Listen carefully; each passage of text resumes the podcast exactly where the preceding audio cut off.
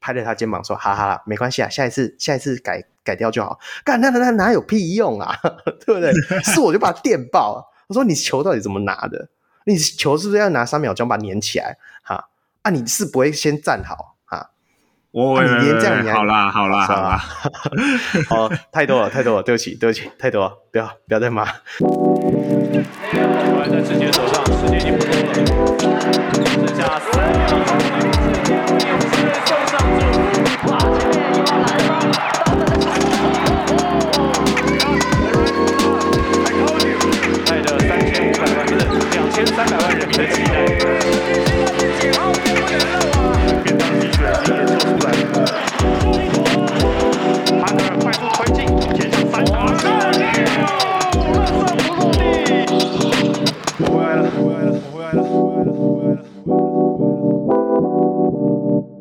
各位喜爱篮球、热爱篮球，在现场看篮球，在键盘上关注篮球朋友，大家好，这里是霹雳键盘，我是驻中立非理性乡民小如若，我是专业键盘看球的香港小悟空。嗨，康，你们最近香港篮协很火热哦，跟我们的天气不是啦，不是啦，那只是说平常的火热没有爆出来而已，只是这次有被人抓到，所以就比较火热一点。那那你来讲讲看，到底是出现了什么样的争议啊？嗯，就是本来想说，今年六月，呃，香港队是要出战这个亚洲杯的外围赛，呃，是但是呢，有记者就发现，诶，怎么那个 FIBA 的官网没有香港这个名字呢？然后就、嗯、就找去找那个篮篮协去问嘛，然后就篮协就说他们就放弃参加这次的比赛。那就很奇怪，到底是为什么？呃，篮协他们一开始是说，因为疫情的关系，就导致了他们没有一个场地去练习，嗯、所以他们就选择放弃了呃这一次比赛的资格。嗯，但是呢，根据这另外的声明有表示说，他们下个星期就下个星期他们就可以呃练球了。那么的话。嗯六月打了比赛，有两个月时间给你练球，其实也还好吧，对不对？对啊。那么眼看掰不下去呢，他们就选择找了另一个办法，就是说他们经费不够，就导致了说他们没有办法去参加这次比赛。他们就说什么啊？因为参加这一次比赛呢，他们需要大概六位数字，甚至是说七位数字港币的钱。我说我老实说，我不知道为什么会那么贵，但管他的。嗯，经费不够，他们就选择放弃这一次比赛。好，那么问题来了，说真的，连就是抱歉，那些第三世界国家啦，都有钱参加这个比赛，嗯、那为什么香港这个就是他们自诩为国际大都会的地方会没有钱去报这个亚洲杯外围赛？嗯、呃，那记者呢就马上就去找他们的财务报表。然后发现说，他们每年有高达呃八百多万到九百万的收入，然后呢，他们的这个职员的薪薪酬啊，大概就占了四百多五百万。那么，就今年这是今年的数字，但是他们篮协的员工就只有十六个人。那么，究竟那五百多万到六百万的年薪到底是给谁的呢？那么就。那眼看又是掰不下去，那就好吧。那我们目前他们就想说，哦，因为我们之前有跟 FIBA 说，他们想要取消这个香港队的资格嘛。那现在经过一堆人的骂着以后，哎，我还还想要提一件事情，就是说香港队的球员还有教练是不知情的，所以他们也是听到新闻才知道这件事，所以最近他们也是吵很凶。那。经过那么多人给他们压力以后呢，他们就在今天哦，抱歉啦，因为有一些沟通上的问题，所以导致了说他们没有参加这个亚洲杯外围赛。他们目前呢就正在和 FIBA 沟通说，嗯，看看有没有机会再重新参赛。这样啊，真的好不意外啦。哎，这个政府机关好像很容易遇到这样的问题。哎，其实篮协不算政府机关啊，所以你们。篮协只有十五个人，那主要的领导者十六个，十六个。呃，主要的领导者我也不太认识，他有一个叫朱春生的人吧。那大概也是那些老屁股了，我也不认识了。所以，毕竟台湾就好像有点像是政党在做那个篮协的工作嘛。那么他们毕竟还要顾那个选票，所以导致说他们还是要顾一下形象。但是香港的部分呢，他们就是啊，每年政府给钱，然后他们就和政府申请那个。钱去做一个可能联赛还是什么的，然后做随便做完，那么又一年，然后那个薪水就照拿，然后这样的，那么他们也不需要去负担任何什么，呃，那个比赛没人看啊，导致了说他们没有什么在做事啊，你就不能把它想象成，它就是比中华篮协还要糟糕的东西啊。哎哎，你你你直接在节目里把中华篮协变成一个基准点。好了好了，我我我一点点同意。哎，现在话说，我们的篮协四月十六号也要改选。那这一次我也稍微提一下，四月十六号改选，基本上理事长好像还是谢点年议长，他应该是议长，彰化的议长。那因为只有他一个人报名，一个人参赛。不过后面的理监事的部分，我看到。Plus League 跟 T1 都不少的人都已经开始进去，有点占位置，所以我是要说，以后大家都是篮协的人了，大家都不要再骂。对啦，我们香港这边也许有因为这一件事情，希望就是说有一些人愿意站出来去做一些进步了。但你知道了，毕竟这里是香港嘛。对啊，你们的体制比较特殊。我我看就。他们下次肯定会再这么做，所以我觉得希望香港的运动员可以有好一点的待遇吧。自立自强，也只能这么办了。对，啊，甚至说他们有一些蓝总还言下之意，就是说，啊、呃，我们就去到那里也是输球，那么我们干嘛要去？哎，这个观念是不是很错？先先说是不是我们香港队很弱，所以我们不用参加问题？那弱就更加需要打，去吸收别人的经验啊什么的。甚至是说，你现在不打，怎么知道自己弱不弱呢？是没错。哎、欸，其实你们真正的一些比较呃强的篮球员，应该都到海外去打球了吧？呃，我自己。不太清楚有哪些海外的香港籍球员啊、呃，我记得有一个是在 UNLV，就是 NCAA 的一级联赛，他是混血。嗯、说真的，我觉得香港如果真心要弄什么规划，或者是找那些香港籍香港籍的人过来这边打球，我觉得肯定会吊打中华队，真的啊。那我们一堆外国人呢，那也是。所以我觉得香港就他们篮篮协根本没有在做事了。哦。我我大概有一点理解那个感觉，因为以前我们的政府，其实现在政府也没有说到多重视体育这一块啊。我自己认为啊，就比起相较于其他国家而言，不过你们就比我们更偏激的感觉，感觉你们就对于体育这件事情完全不屑一顾的的味道，对不对？也是，我我觉得不能怪香港人呢，这个是体制上的问题，就是。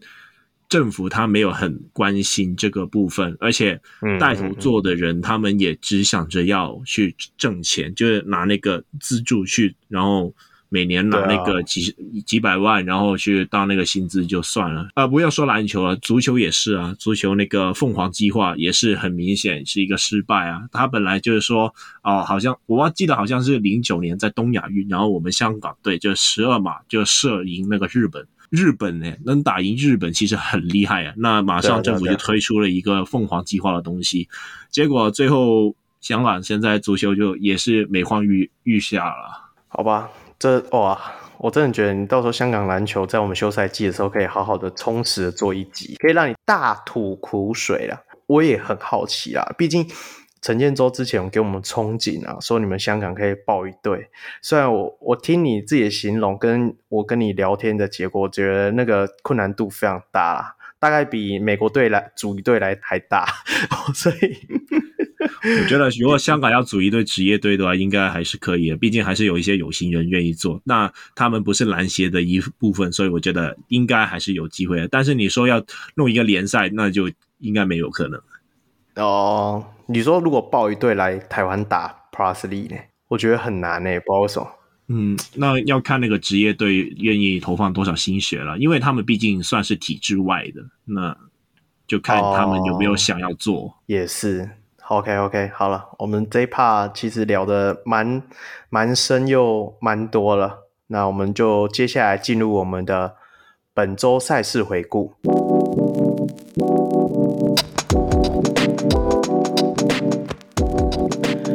本周赛事回顾的话是，是第一场是 G 六十九，在四月九号礼拜六，桃园领航员以八十五比九十五输给新北国王。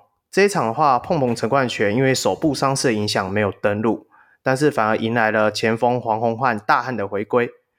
那其实上半场两队是展开激烈的拉锯啦，相较于国王球队。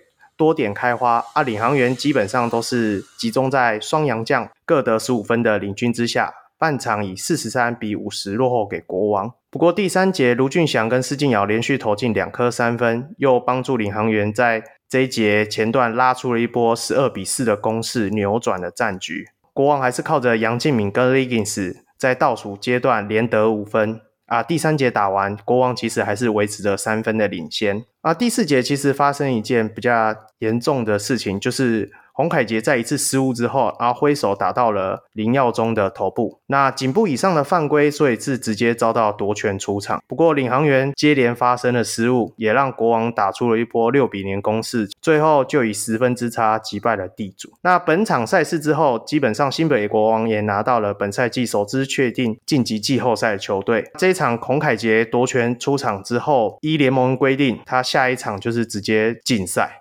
你有看到这场领航员做好哪些部分吗？我们稍微说一下吧，大概就是，呃，当你有摆中锋在场上，让 Jordan 不用打五号位的话，那 Jordan 或者是 Devin Robinson 他们就有可以利用他们的机动性去做协防，甚至是说，例如这一场，他们有做一个比较积极的防守，Jordan Tolbert 他们他站在前场，然后去干扰那个持球者。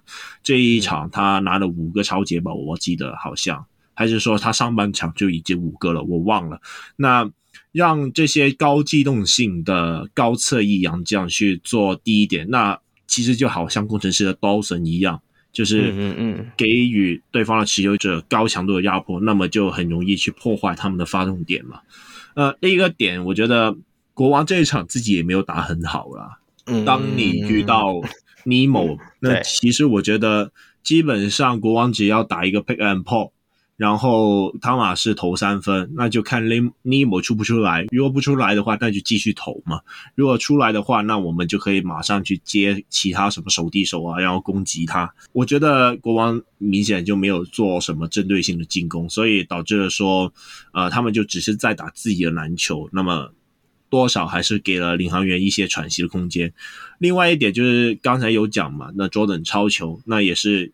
因为啊、呃、前场的失误过多，所以导致了说国王他们没有办法去组织一个好的攻势，然后最后嘛还有李凯燕放枪啊，好像放了三个还是四个，我 如果上篮的，对啊，如果那那几球全部放进了，大概一口气就拉开了接近十五分的领先吧，那那比赛早就不用打了。因为每次录节目的时候，大家都会觉得说我是领航员球迷，每次我都对于领航员输球或赢球都非常的激动，所以我这一次要非常平淡讲这支队伍。就对啊，你和领航员一样啊，公务员啊。对，我正要讲，我说反正我我其实我们在我们的。资料上面我是打桃园公务员对战新北国王，可是我已经懒得刁他们了，我不知道为什么。尤其在这一场，我十分的明显看到有很多的球员，感觉都很没有认真，没有心思放在球场上一样。就就讲讲看那个温丽煌那个好了，怎样？他是冰太久吗？冰到温的都变冰的了，为什么可以晃成成这样？大家都有看到第四节那个最关键的 play，就在他带过半场的时候。他就是这样子随手要给人家，算了，说好不要再 再激动的，就差一点又激动。那好了，那我问你，那为什么到最后撇除这些失误的部分，你觉得领航员到底为什么最后没有办法赢下这场胜利？我觉得第四节他们太过依赖 John Tober 了，主要是得分的部分，我看见几乎每一球都是做给。呃，Jordan Tolbert 打吧，然后施金尧一直在尝试在弄那个掩护，然后就给 Tolbert 切进去，还是怎样的？他第四节其实前面还打得蛮不错的，但是后面就国王他也知道，啊，你就只有他会打嘛，那我就专注对付他就好了。那么 Jordan Tolbert 打不起来，那大概就这样。而且呃，第四节国王有很多的转换进攻，那主要是因为他们防守可以针对到嘛。嗯、那呃。再加上阿米，就是我们的老鬼啊，对啊，就轻轻松松就收尾啦。这一场很明显感受到两队的之间实力差距，不只是说信心度，而是说专注度，整个是天差地远。因为呃，好几波的攻势，我们可能已经追到哦，剩下一两分，甚至说超前。那国王也好像可以马上做出调整，马上就把领先要回来。所以这真的就是上半。应该是说前半端球队跟下半端球队的差距，不是哇，还是要谈一下啦。那你要谈什么？我觉得就是给一个稍微给一个忠告给领航员，就是当你的体系打不赢别人的时候，就不要忠于自己的体系。我建议就是说找别人的弱点来打，例如国王的部分的话，可能是锋线还是什么的。我举个例子，就是快艇上一季的季后赛，他们基本上没有什么。特定的战术，就是其他球队很多都时候，他们就是有一个最好的体系，然后但是快艇不是，他每一个系列赛他都先输两场，看看别人有什么招，然后第三、嗯、三场开始就抓住别人的弱点痛打，这很明显就是说他们就是没有要建立一个自己的体系，而是根据对方的弱点去打。我觉得领航员也许可以思考一下。我知道你是说像台湾路那样无招胜有招，但是我要讲一句话：这整个赛季如果是一个系列赛的话，领航员已经输四场了，好吗？你不要让我再激动起来。我刚刚已经很平淡的叙述前面的战果，因为这一场我真的是看得蛮失望的，因为就像看 对等的钢铁人 哦，钢铁人更失望，所以我想先把能喷的在这里喷一喷。因为我觉得很多球迷看到这里应该有那个感觉。你说你拼搏到最后，然后输掉就算。可是如果是输在这种吊球失误，还两次，两次，再说一次，两次，那不就还好？李凯燕放枪两三球，有还我们的感觉。好好，好，我们接下来到下一场，就是。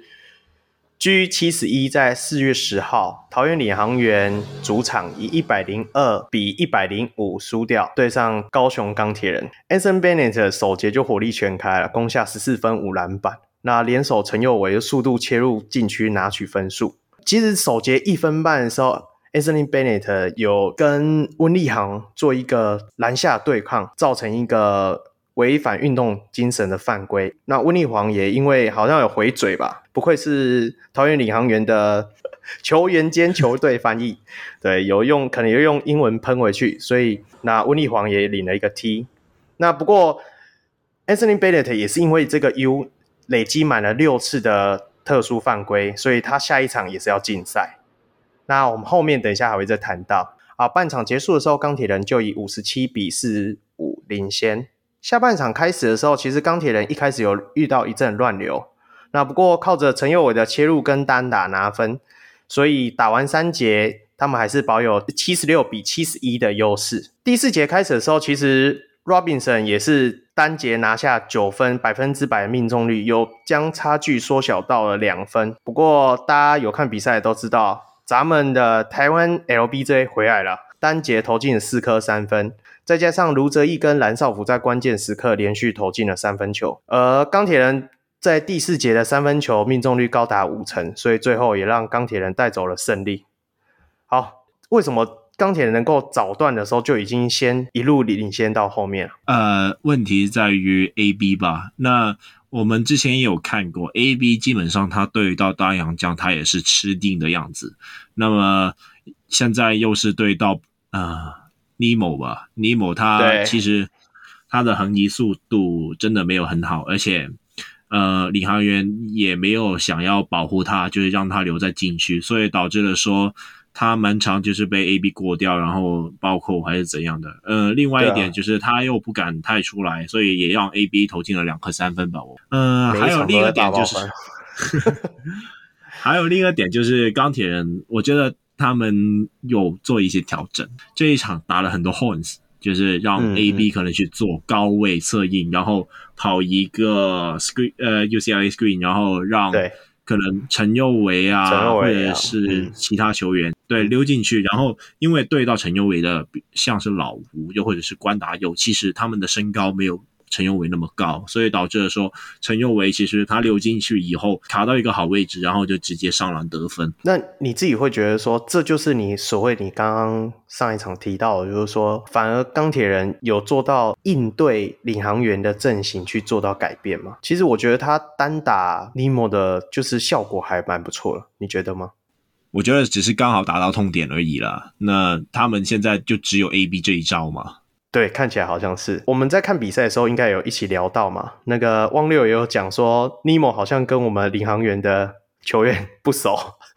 我不是说这尼莫好像就是报队的时候来塔比卡而已，好像迟迟无法融入领航员体系。你怎么看？首先，我不知道为什么第一节完全不给他球打了。那其实我们翻开整个就是比赛的 box score 来看的话，其实尼莫他的命中率其实是很高的，所以我不太知。知道为什么领航员不愿意喂球给他打？当你有一个那么高的身高优势，你不利用，那你防守端就是注定会被 AB 打爆。当你大阵容对上小阵容，你一定要把那个优势打下去，然后迫使对方去做一个改变。那现在的问题是，反而被人家压下去以后，你就不敢用尼莫了。那么这就是问题吧？对，哎，我我这时候又要讲到。他明明就是有两百二十一公分，然后人家你看新竹工程师用辛巴用的那么好，那为什么我们看到不能学一下？还是因为我们也少了一个高国豪？那不然 烦死了！我们不要再讲到这个。那那你自己觉得说下半场之后，李航远好像有开始把球给尼莫使用了？对，我觉得他开始下半场有多做一些，就是。把球给到低位的尼莫，然后就直接对，直接勾手摆进两分。那其实 AB 完全守不住尼莫啊，所以我觉得说，如与其你让 AB 打爆尼莫，那倒不如早一步用尼莫来打爆 AB，然后把他赶下去就好了。那为什么要壮士断臂，然后把自己的优势拿走呢？然后另一个点就是说，呃，这一节就是 Robinson 他开始解放，就是。打了他大量的转换进攻，那当然某程度也是领航员防守的功劳。嗯、他们就是一直在对球的压迫上，其实也是做的蛮好的。那只要下半场就是钢铁人失误比较多的时候，那 Robinson 就可以不断的转换快攻，然后得分。对啦，其实呃，我觉得转换快攻是 Robinson 呃打起来最舒服的状态，但是相对的，就是我们的防守一定要做到一定的压迫程度。可是我觉得，就是因为这样子，也让我们的球员的体能有受到影响，你会觉得吗？因为我们的身材没有人家那么好啊，一定会有影响。尤其现在伤了陈玉瑞嘛，那但是我觉得转换快攻这个东西是在季初他们就想要一直做好的地方，那我们不可能说随随便便就。把它丢掉嘛？呃，尤其我们有看见上一场，其实 Jordan Tolbert 他也是靠靠了不少的转换进攻，然后 Devin Robinson 也是靠了不少的转换进攻。现在的问题在于，你抄截这个部分是没有问题了，然而就是问题在于你那个防守篮板没有抓下来，所以导致了说你的转换进攻不够多，而且你还不小心因为做了更加多的高压迫式的抄截，导致了说可能人家弱边有一些空档，那这一场也是。嗯被人家就是最后被三分投死嘛，对，射进了。所以，那你觉得我们的台湾 LBJ 周一翔这一场的表现怎么样？我我自己本人有跟钢铁粉 在后来赛后之后有聊了，我说那第四节他每一颗三分球都好像打在我的心脏上面一样，每一个我都觉得不会进，每一个都给我投进。你怎么看？我觉得这一场也许是呃周一翔他的三分赛到六。但是我们比较期望的他的切入啊，或者是什么，我们目前还是没有看得太出来啦。所以我觉得，如如果未来周一翔就是想要成为那种台湾 LBJ 的那个样子，我们我觉得他是要更加多的进攻模式，而不是说只投三分吧。我觉得他这一场第四节会一直投三分，只是单纯因为那时候的场上状况让他这样的选择。不过他这一场三分球出手是真的很多啦，然后命中率有四成，还算不错。当然那是因为今天四成啊，maybe 哪一天的时候他就是 命中率不好的话，可能这一场就会被败掉。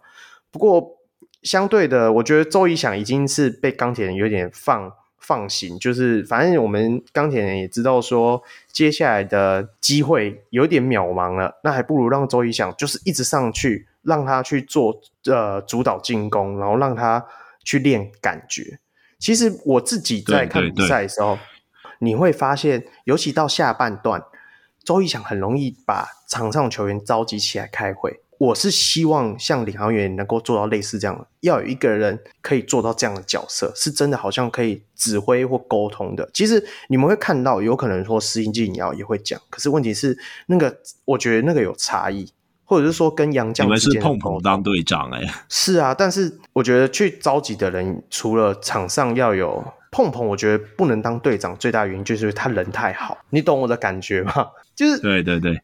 对啊，你你场上就例如像温丽煌那个表现好了，那今天如果是碰红当队长的话，温丽煌出现那两个失误，你觉得下场之后他会讲这样拍着他肩膀说：“哈哈，没关系啊，下一次下一次改改掉就好。”干那那那哪有屁用啊，对不对？是我就把他电爆，我说你球到底怎么拿的？你球是不是要拿三秒钟把它粘起来？哈啊，你是不会先站好。我、啊、你连这样你还好啦，好啦，好啦，好，太多了，太多了，对不起，对不起，太多了，不要，不要再骂，怕我怕我讲太多，还是要给一点 credit 啦。就是卢俊祥他这一场就是和周怡翔第四节就是有放对过，就是一直在对轰那个三分，最后是轰不赢。那但是我们也看得到卢俊祥他复出以后的表现非常稳定，我觉得他是有能力去做这个。领航员的本土一哥的，OK，好好，我们跳过了，跳过了。来，我们来到下一场，不能再讲领航员了，气死我。接下来就是 G 七十，在四月九号礼拜六，新竹工程师以九十六比七十八击败台新梦想家。这场的话，其实林俊杰在练球的时候脚踝受伤，所以他没有登陆。那这一场新竹的主场是十分火热啊，因为球场冷气机坏了，所以球员个个是汗如雨下。那首节最火烫的莫过于郭少杰了，单节拿下七分，但是梦想家团队也投进四颗三分。打完首节，工程师仅以二十九比二十五领先四分，而第二节梦想家明显命中率开始下降，所以单节只拿下十七分，相较于工程师团队就投进五个三分。半场之后，工程师也以五十四比四十二大幅领先梦想家。第三节，梦想家加强了防守的强度，造成了工程师单节八次失误。而整场二十六次的失误也是本季的新高，所以前三节结束之后，工程师也仅仅领先两分。而末节还是回到了我们的辛巴与高国豪连线，加上肖顺义在末节展现了优异的体能，连续暴扣了两次，最后工程师还是以九十六比七十八赢下了这一场的胜利。那你自己看梦想家怎么又遇到了进攻死火的问题啊？我就说了嘛，那他们的三分一直都是很不稳定的因素。工程师他们很习惯用这个联防一三一的部分，那辛巴就是死战在篮下，基本上我觉得是很难切进去的。尤其现在他们又没有林俊杰，那没有办法吸引辛巴出来，导致了说他们很依赖那个三分的表现。那么的话，这一场他们三分没有打出来，就毫不意外的输球了。这是真的。那。其实中间，呃，梦想家还是有一度有把比分追上了。那那个部分到底怎么做到的？尤其是在第二节和第三节这段时间吧，他们是我不知道是碰巧还是怎么样，他们在回防的时候，我发现好像是 Julian Boy 又或者是 Yangovic，他是对到高国豪。嗯嗯。那么我们也知道。攻城狮他们现在目前最常用的打法就是辛巴和高国豪挡拆嘛。那么的话，当他们挡拆的时候，那就顺便换防。那么的话，对到辛巴了，就会是四号位烟狗维修或者是 Julian Boy 这样的，嗯、让他们两个四号位去对的话，就一定有能够挡住辛巴的第一拍。那么后面的话就能够做一个包夹，呃，这样的话就可以制造工程师的失误。这一场就是本季的新高嘛？对对对，二十六次。对，然后另一个点就是说，呃，当他们这个挡拆组合打不出来的时候，瓜国豪很长就会分给可能弱边的人去做那个终结，那那个人很长就是法师，然后去看一看他单打怎么样的什么的。那钱肯尼这一场，我觉得他的防守非常好，那他就是把法师给锁死了。当然，我还是想要吐槽一个点，就是说工程师这一场是失误是赛季新高嘛，但是梦想家没有把那些事物把握住，把它变成快攻得分。我看见好像 Julian Boy 好像有两球放枪吧，那其他球员也是不遑多让。如果你没有办法把这些事物转换成进攻，那你就轮到工程师打你了诶。那我不怪他，我不怪 Julian Boys，因为他们在烤箱里面打球啊，是我我也应该也会放枪。但是辛巴也是在烤箱里面打球，你有看见他累吗？其实好像也还好诶。他又没有在跑，现在辛巴不用跑嘞。你不觉得吗？有有时候，有时候他没回场到那边的时候，工程师的公司已经打完，说明已经进球了。反正荧幕里我还没有看到他，呃，这一波已经打完了，还说不定还打进。对了，我觉得这一个点就是说，你的转换进攻没有打好的话，那辛巴他就不用回防，那不用回防的话，他的体力消耗就变少了。那现在的问题在于，如你如何把握住工程师这些失误。然后去做那个转换进攻的得分。对，我这后面的话，梦想家，我觉得他的 Yangovich 怎么使用，我觉得他还是没有很融入梦想家的体系。你会有这样的感觉吗？没有啊，我觉得梦想家的体系就是现在最大的问题就是没有体系外的人能够跳出来嘛。哦，我们需要一个去能够在体系外的人能够支撑着进攻的人。就是、如果这个体系。不行的时候，需要一个突破口，对不对？对对对，需要一个类似谁在体系里面打球，然后又可以突破那个啊，Davion Mitchell 这样子的角色，对不对？或者是说 Jimmy Butler 的这种角色。那我们直接举例了，法师吧，法师就是最明显的。可是哦，这一场的法师的失是失误的失啊，真的太惨了。那因为辛巴和高国豪的组合打了进，那那就没所谓啊。当辛巴和高国豪的组合打打不进的时候，那就是法师发挥的时候。哎，我们刚刚有聊到钢铁人对领航员的那一场比赛啊，确定领航员输掉之后，基本上呃，工程师跟勇士都是确定会进入季后赛，因为他们都到十四场的审查，现在就只剩梦想家喽。那接下来下半季就是要好好看梦想家怎么办。好，接下来就是我们的 G 七十二，在四月十号礼拜天，新竹工程师主场，那以九十八比九十一击败台北富邦勇士。富邦勇士的 Singletary 一样累积了六次的特殊犯规，所以禁赛一场，也造成富邦勇士只能以单洋将应战。一开始工程师还是靠着郭少杰连续投进两颗三分，开赛不到七分钟就拿下八分。那富邦勇士也靠着曾文鼎跟简伟儒发挥影响力，所以首节工程师以二十九比二十二稍稍领先富邦勇士。第二节的时候，高国豪与法师持续扩大的分数，所以第二节结束的时候，工程师其实就以五十三比四十三领先富邦勇士十分。第三节富邦开始反弹，咱们鲑鱼返乡的周桂宇啊，单节就拿下了八分，带领之下一度分差来到六分。工程师开始球给辛巴的战术，那相较于内线战力捉襟见肘的勇士就显得特别巨大，所以第三节结束，工程师以八十比七十一领先富邦勇士。第四节其实新竹球场一样异常的火热，这里当然不是说战况，而是冷气机又坏了，场上的分差基本上都在六到十分之间拉锯啊，所以中场辛巴也单场拿下了三十四分。最后，新竹工程师就以九十八比九十一赢下了这场比赛的胜利。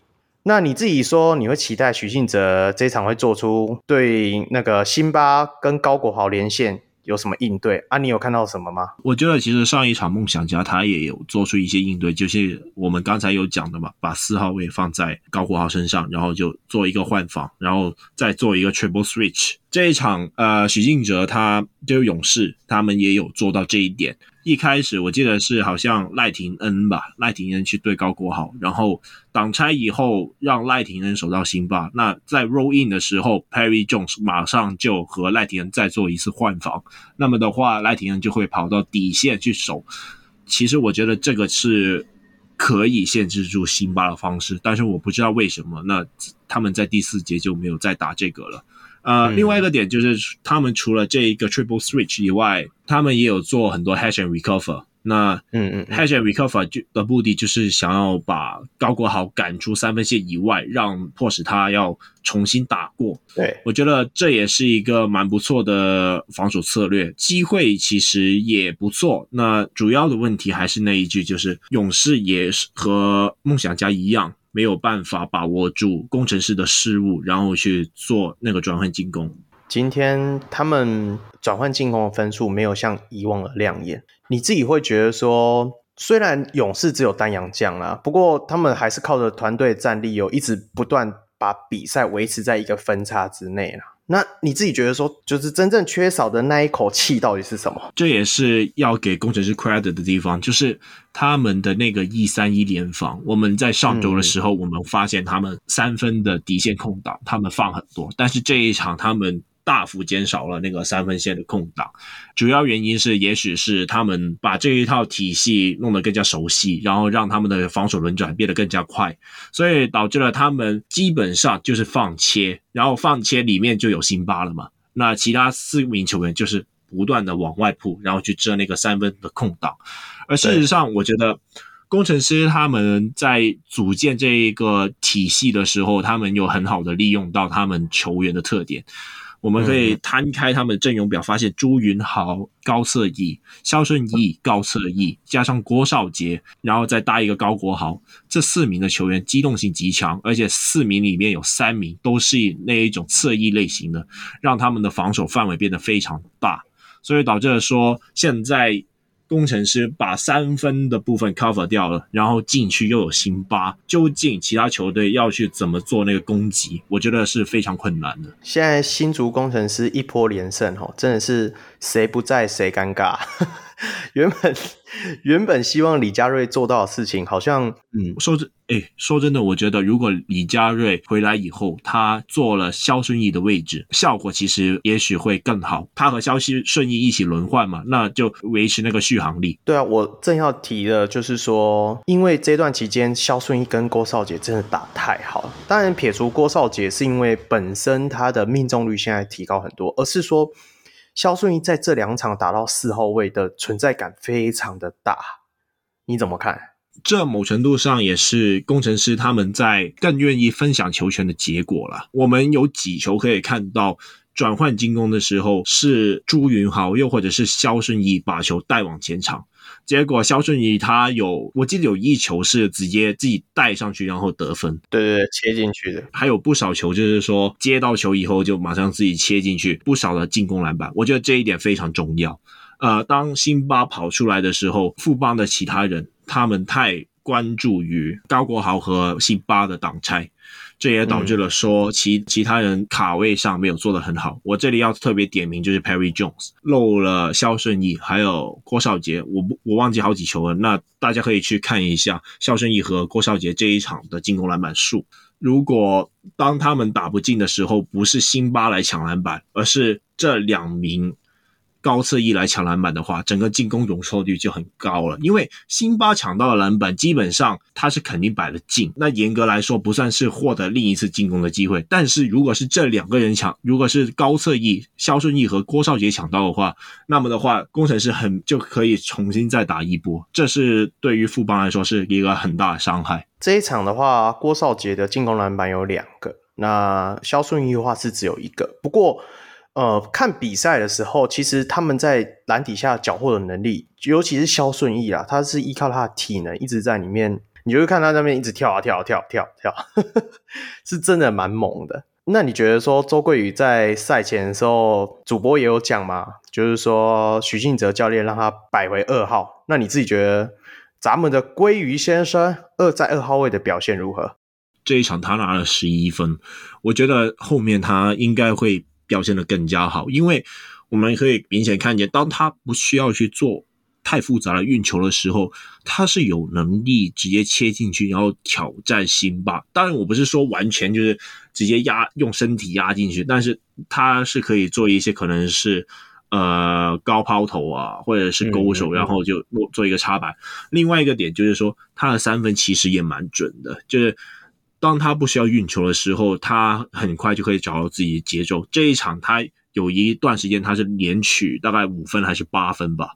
对，这很明显就会看见说周桂瑜他在三分的把握度，还有接球后攻击 close out。然后切进去的攻击力其实是有，还是那一句啦，就是先不要让他打控球，把原本的东西打好，然后再去发展其他的技能吧。对啊，其实他做这种锋线摇摆人，他有一定的攻击程度了。那我也觉得他应该先把他延续他在亚洲杯的手感带回来之后，后面助攻的部分其实你还是看得到，还是有啦。当然不用说强迫他说一定要就先从一号开始打。好，那你这一场你自己觉得勇士其实有点在练兵了，你不觉得吗？Well，毕竟他们这一场是没有没有塞瑟夫嘛，那对这一场他们基本上有点是在试验的感觉，那就看看有没有机会赢，没有赢也没有关系这种感觉吧。那我觉得他们有一点做了很好的，就是他们上半场的确是有找到如何去封堵辛巴。然而最大的问题是郭少杰，因为他们太集中于辛巴和高国豪挡拆，所以导致他们放掉了郭少杰。尤其高郭少杰近期他们他的手感非常猛。呃，我不知道是纯粹是手感好，还是说现在他有多一点的持球时间，所以让他可以打造更多的东西。总之就是这个终结点有点就是被打了富邦一个措手不及，然后第四节开始，呃，他们又回到那种 deep drop 中锋 drop 到很后面，然后对慢慢顶住那个辛巴。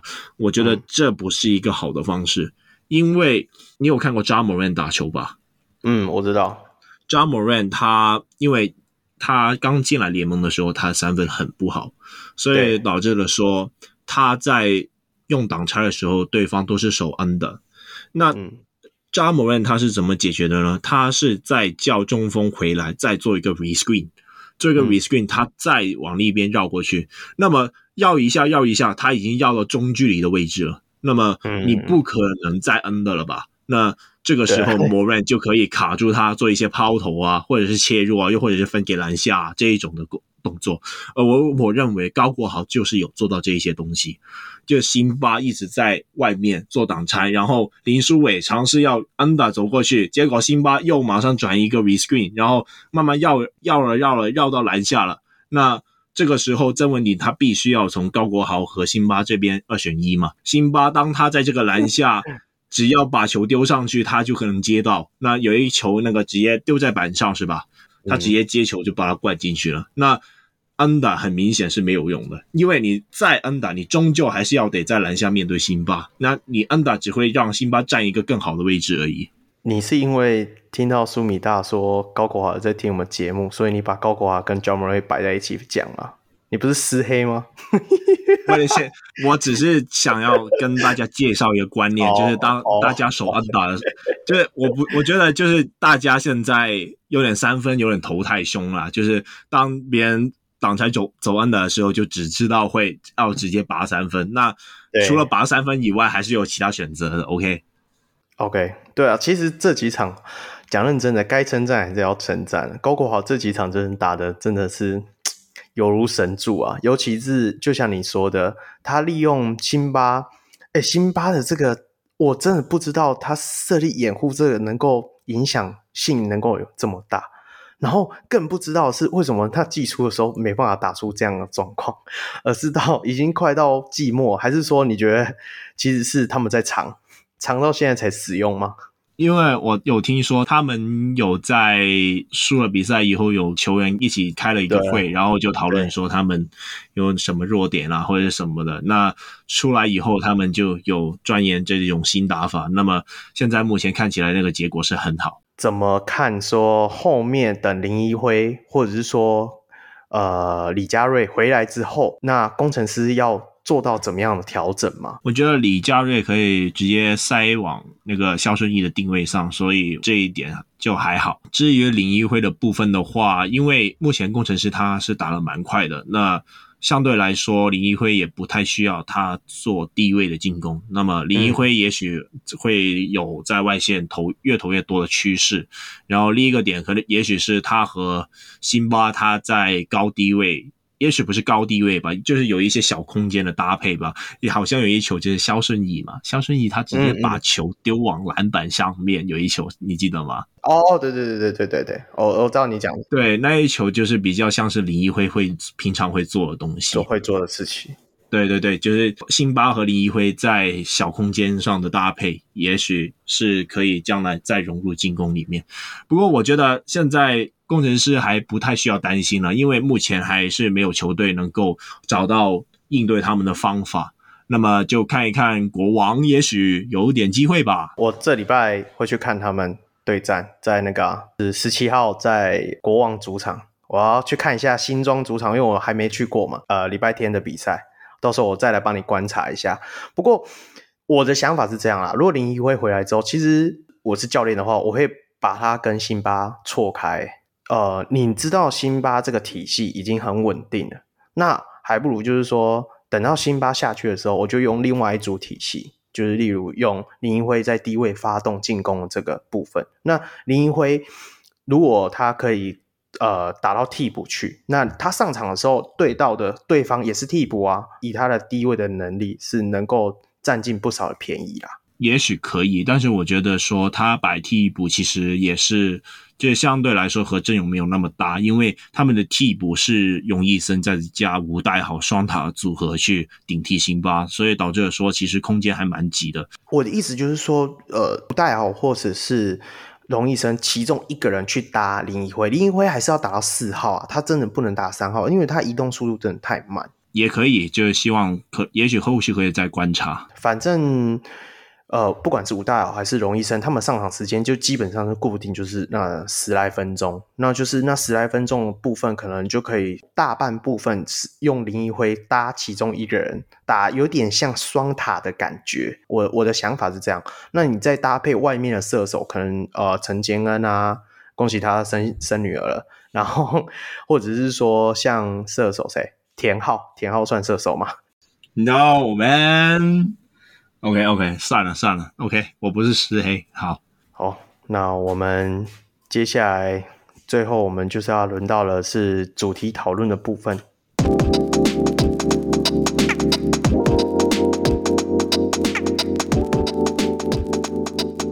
好，那我们这一次的主题讨论部分，我们就来谈论一下我们季后赛的队伍跟我们放坦队伍。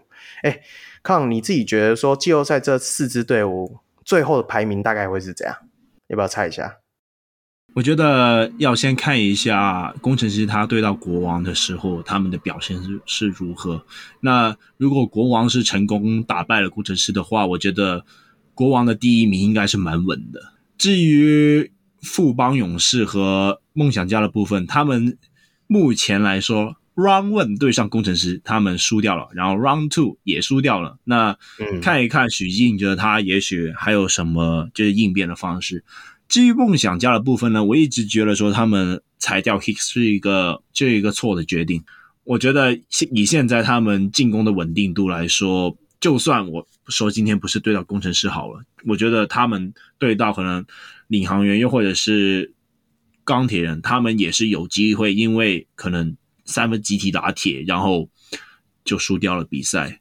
那么的话，我认为以我的预测的话，应该是呃国王第一，然后工程师第二，富邦第三，然后最后是梦想家第四。嗯，那这样子的话，第一轮会是国王对梦想家，然后跟工程师对富邦勇士。那我自己觉得。其实这四队的实力上看来的话，就目前为止感觉就嗯，前面三队都是差不多强，那有一队就是差那么几趴啦。对啦，就梦想家啦，你就直接讲嘛。对啊，对啊，那你看那一场就比领航员的球迷还要辛苦啊。哎、欸，你都放弃富邦是不是？你不会觉得富邦真的是在藏吗？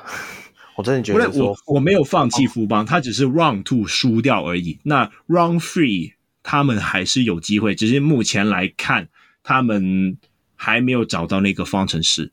哦，我我说所谓的他的方程式，我觉得他们有是在长。我一直就觉得富邦现在会这么示弱，一定是在场。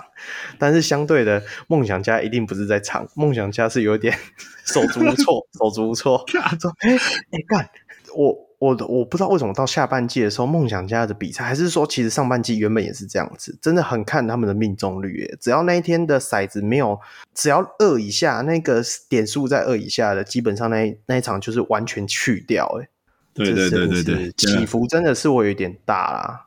OK，那我们来谈一下两位放坦的朋友，放坦。你我们聊一下，先聊钢铁人还是先聊 宇领航员？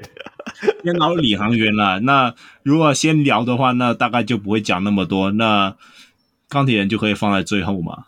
哦，好了，那先聊领航员。你觉得领航员下一季啦，需要补些什么样的角色？我觉得先不要先注意下一季，我觉得要先注意本季他们还要想要做什么，因为我们不知道嘛。毕竟这个台湾。这个自由球员市场这个东西其实还没有很成熟，所以我也不知道有哪一些球员会是自由球员，嗯、然后又或者是说有哪些球员想要过来桃园之类的。那先说一下他们本季要先做到一些什么。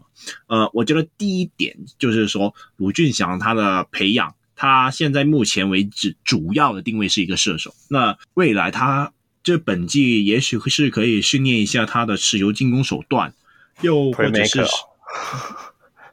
没有到 playmaker 的程度，也许是接应点去做一些可能是切入，然后切入以后再分小球的一些，对对对对，避免过度依赖 Tolbert 或者是 Devon Robinson 的持球进攻。再再来另一点就是，我不确定这三名洋将将来还会留下了。那如果将来还会留下的话，嗯，Nemo 的部分他们究竟要怎么搭配，也是一个非常重要的看点，因为目前来看他们还是没有很适应。如何去使用大洋将？而且尼莫看起来他也在防守端没有提供到很好的篮板保护作用。那我觉得领航员还是要想办法如何和尼莫在攻防两端的搭配。经过这一次的经验以后，在下一季也许会有更好的表现。你自己觉得啊，这三个洋将如果是你，你会都留下来，还是说留谁就好啊？原因是什么？嗯。我不太确定，因为我不知道究竟市场上面有什么洋将可以选择嘛。没有，我就说就以这三个人，如果今天你你的选择权就是说你可以选这三个人，其中哦，讲三个都留，或者说只留哪一个人，那原因你大概是什么？这样？我觉得 Devon Robinson 是可以留下来，因为目前他是提供了领航员体系以外的自主进攻。当然，如果有一天，领航员本土有人跳出来的话，我觉得 Devon Robinson 是可以离开的。那以目前来看的话，因为尼莫真的和领航员没有很搭，而且他不熟，嗯，对，而且而且领航员其实你说他们没有中锋吧，其实很多，嗯、呃啊，像是碰碰啊、温丽煌啊、林耀宗，林正还没上嘞，这还没上。然后林耀宗我不知道为什么经常把他推到去守三号，那。就各种被教训啊，对上辉哥又是被教训，然后对上敏哥又是被教训。那其实如果这四名就是本土的常人可以用得好的话，我觉得他们其实在篮板保护的部分不会很差，也不需要去刻意去找一个大洋将来帮忙保护篮板。而目前看起来，利姆也不会保护篮板。如果是我的话，第一个我会抛弃，也就是 Devin Robinson，因为我觉得、嗯，我觉得他不适合目前的领航员。你觉得他太毒是吧？对，我开始同意说，为什么早期龙哥会想要找一个洋将的后卫？我真的觉得我们缺少一个能够梳理进攻的角色。你说老吴，其实他就是一个替补以上、先发未满的角色球员。真的，我觉得他如果他可以适时在替补端做到一些梳理替补球员的进攻，我觉得是堪用的。那如果你要让他一直摆到先发，甚至是说担纲重任，我觉得稍显不足啦。那你说施晋尧的进攻的起起伏伏，其实他以就以他以前球员生涯来讲，基本上就是那样，你知道吗？那是反而是可能去年是他的 prime，maybe 吧。那当然我不希望这样子啊，嗯、因为就我知道他是一个很认真练球的人，但是练球要变成还是要变成时机才有要用啊，对吧、啊？练球再厉害也没有用。那我会相信他下一季可以触底反弹，但是。他去年打比较好的时候，反而是做场上的 playmaker 的角色。那我会希望说，如果下一季就像你讲的，David Robinson 如果不在的时候，说不定他就可以回到那个角色来。那 maybe 他就会打比较好啊。我的想法是这样啦。那我自己会留的话，maybe 就 Jordan Tolbert 吧，因为毕竟搭配他们比较长的时间。那我也是觉得他就以目前来讲是比较无私的角色。那我们可以再找的洋将类型，我很喜欢那个海神那个亚外，那个叫什么去 Brackman，对对 Brackman 砖块人。其实我觉得要类似一个这样子的角色，亚洲外援，据我了解，其实 Prasley 应该还没有沟通过这个名额。我也不觉得说下一季就会增加什么亚洲外援了。那还不如就是说找到一个类似这样子的我呃，就是洋将。的这个其实台湾有啦，谁？Anthony Tucker 啊，不 是 Tucker 就让他在 T1 好好打，好不好？不要了啦，因为我我不知道，Tucker 跟 Bryman 差很多诶，会吗？现在他在太阳很爽 诶。那我觉得那不一样，我那感觉，我我要先反驳你一下，我觉得体系这个东西是本土球员去做好的，你不能把。球队的组织进攻放在杨绛身上，因为他们是免洗块嘛。那如果你没有打算长期留着他的话，你的本土进攻不就没有办法发挥了吗？因为他，因为你少了一个杨绛去梳理那进攻，尤其是第四节。我们看一下钢铁人就好了。当 Taylor Brown 在第四节没有上场的时候，我是说，我是可能是说 Barry 教练还在的时候吧。那现在也许有周一翔，然后那刚好甩到六，然后喷进几个三分。你会看见，当 Taylor Brown 第四节就是单杨将他没有办法上场，钢铁人的进攻有多惨嘛？那现在你又不让本土球员去分担那个主导进攻，或者是说梳理那个进攻的角色。你用杨将来做，那你第四节肯定会吃亏。然后另一个点就是说，你刚才说 Devin Robertson 太毒嘛？那主要的原因是因为目前的领航员没有建立一个可以信赖的体系啊。未来我不知道他们能不能建立起来，但是我觉得这一个点你不能让杨将去做。嗯，璞园一直有他自己的一个体系啊，是因为有人进来之后把他打乱了。我自己感觉。我不是今天这个人的角色，maybe 是球员，maybe 是教练，但是我就是觉得说，因为去年可以的成功的东西，为什么今年没办法成功？你要去想做了哪些改变。我讲认真的，我我自己心心态来讲的话，洋将其实如果 tober 可以留着，maybe 你再找一个再高一点的 tober 也可以，就是跳跳人的四五号位，然后再找一个去年的那种 charman 的那种。就是有外线的，就是射手的，他可以一直绕的，类似像独俊祥的角色的洋将，然后再找一个控球。那我知道啊，你你讲说营造体系应该是的控球应该要交给本土，其实原本有一个啊，可是我们没抢到，就林伟汉，因为中信真的太有钱了，嗯、他出的比较多，那没办法。那我们把眼光放远一点，有一个人叫尤爱哲 啊，开玩笑，开玩笑，尤尤爱哲还要后年呢，但是我觉得那可以后面再培养了。其实以原迷的心态来讲，我希望明年还是要打出一点东西，因为讲难过一点事实，钢铁人明明才成立一。就是才成立这一季，或者是说国王好了才成立这么一季。璞园的历史是那么多季，以前还拿过 SBL 的冠军，那人家才刚成立了两季的，你不用讲国王现在是领先，那他也自己已经有一套自己的体系出来了。那钢铁人你，你你也可以在我们等下讨论的时候，也可以知道说，其实有很多东西是你觉得说，哎，下一季再补点什么，好像他们就可以起来的那种感觉。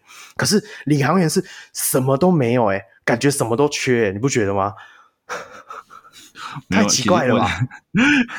其实两队也很缺啦。那我还是那一句啦，就是本土的球员要建立出自己的打法，然后洋将是随插即用的那一种是比较好的。Oh. 那如果你把就是围绕洋将来做进攻的话，嗯，其实你未来还是要靠那个洋将。那假设有一天他也许他想要去捞大钱，可能他跑去 NBA 这样。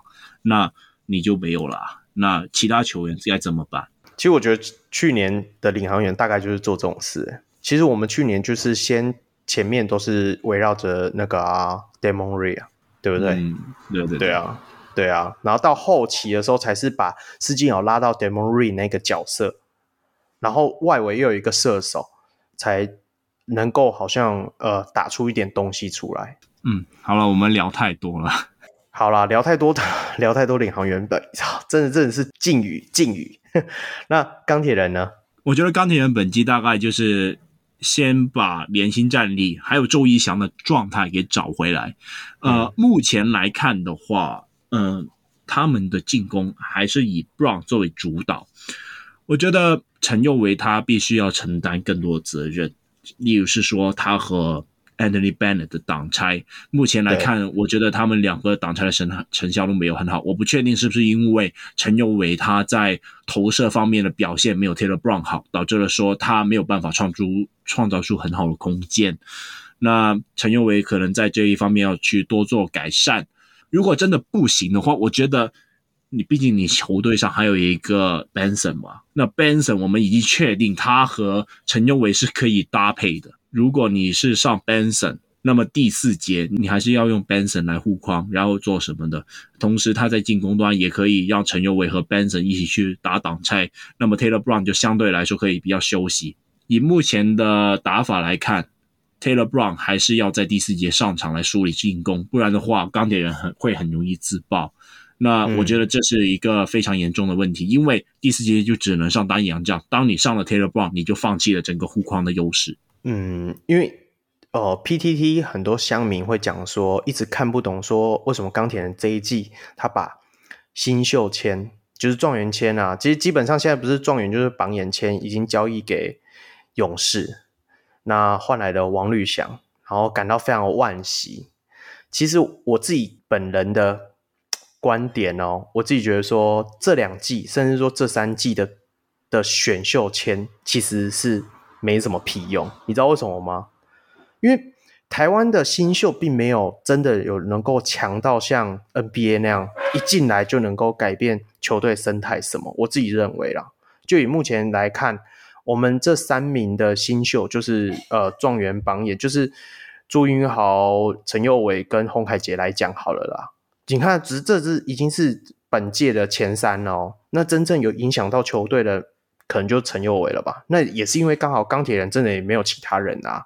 那你讲说朱云豪跟洪凯杰有真的有影响到他们球队上什么状态吗？其实是都只是附加上去的，而不是说真的能够做到整体影响。反而是说自由市场的部分一定会非常火热，因为我知道 SBL 也是不少球员合约都到期了啊，这个。所以明年一定会很刺激啦。那这个部分，这个后续我们可以再持续观察啦。我所以我就说，这两年哈，自由市场一定超嗨，对不对？CBA 有也有人想回来啊，对不对？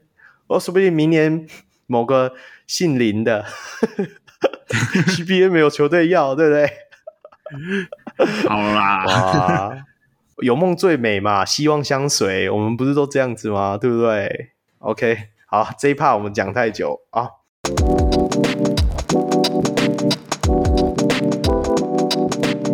我们接下来就来到了下周赛事预告。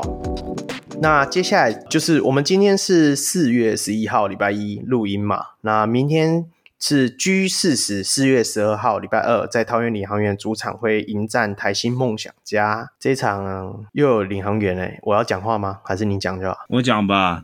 有机会赢的，真的，我说真的啦。那梦想家以最近这个进攻态势来讲，其实是蛮糟糕的。另外一个点就是说，他们目前的洋将就是，该怎么说呢？呃，你 我你梦想线呢？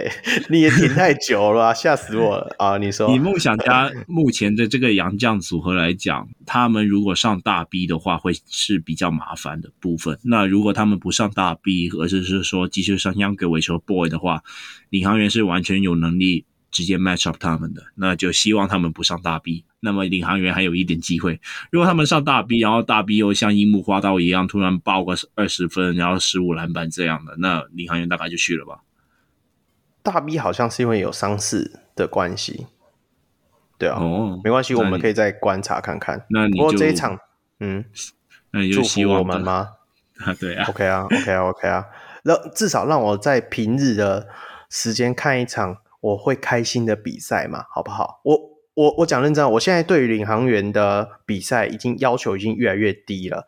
我现在只希望我打的很精彩，我就很开心，不一定要赢了。真的，我不知道为什么，我已经有点放宽一点心，有吧有吧？我我跟你聊天的时候有那感觉吗？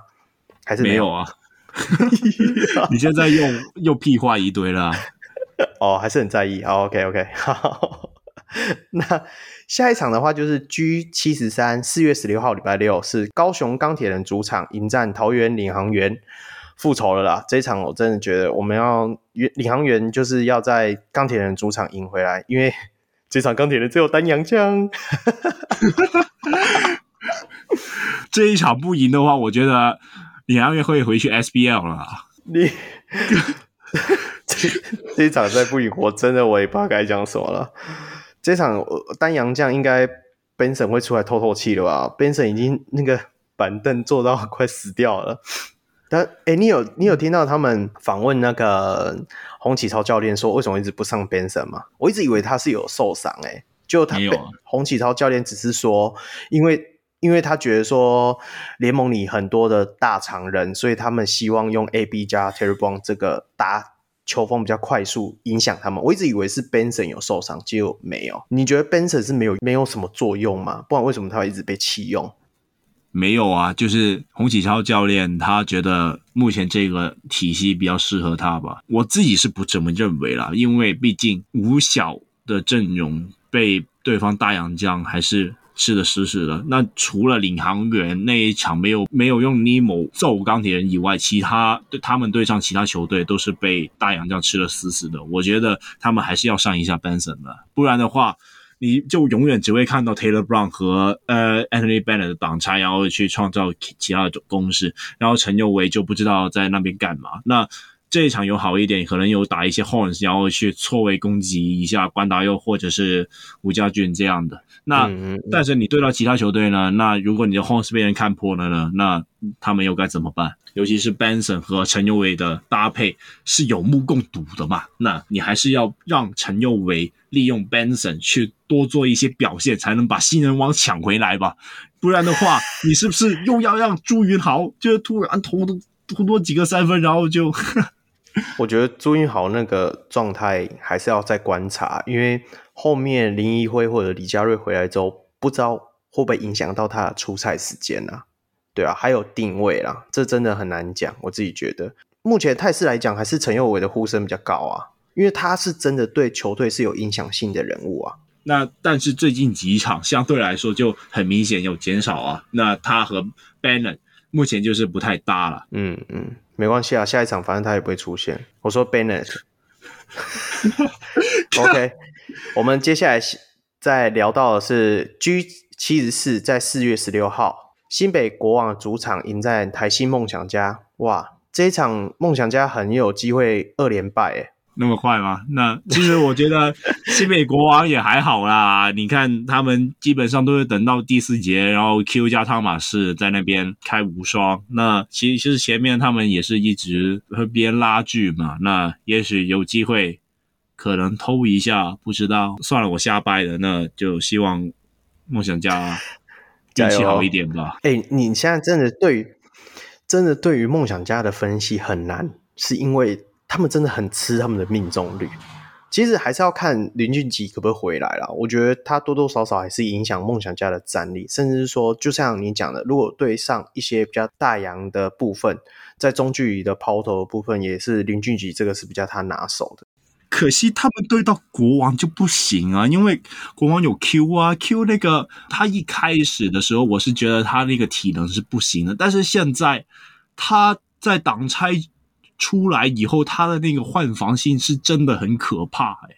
那林俊杰，我真的不觉得他有办法能够对付 Q。如果是其他的大洋将，我觉得还就还好，但是 Q 的话就。嗯，但是林俊杰的外线还是算在梦想家里很占有一席很重要的角色了。哎、欸，我自己觉得这几场吴永胜表现也不输林俊杰啊，你不觉得吗？是不输啦，但有到赢球吗？哎，好了，我们后续再看啊。我们讲讲太多他们了，气死了。对，因为真的对于这种，我已经称之他们为骰子队。对这种骰子队，你要怎么分析？就是说。哦，宝贝跨麦啊，看他们那一场会不会很准，就这样，对不对？因为他们打来打去，基本上就是那固定一套。那就像你讲的，他们就是没有在那一套东西里面再找一个亮点，就是那一套东西以外的啊。对对对。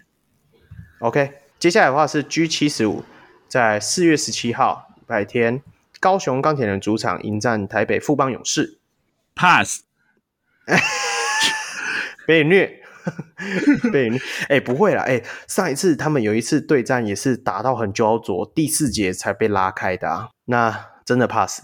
那接下来就是 G 七十六，四月十七号，新北国王主场迎战新竹工程师，这一场真的是本周的最重点的看点啦。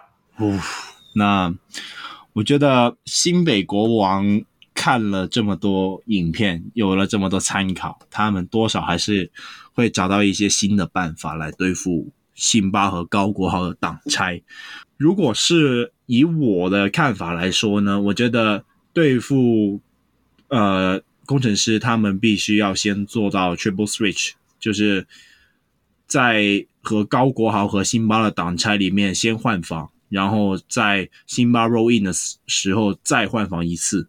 那么的话，就可以做到，呃，辛巴那个部分没有错位，然后高国豪的部分也还 OK。其实国王是有能力做到的，因为他们有汤马士和 Q。那么的话，基本上他们有两个可以换防到辛巴的人，其实他们有能力去解决辛巴和高国豪的挡拆。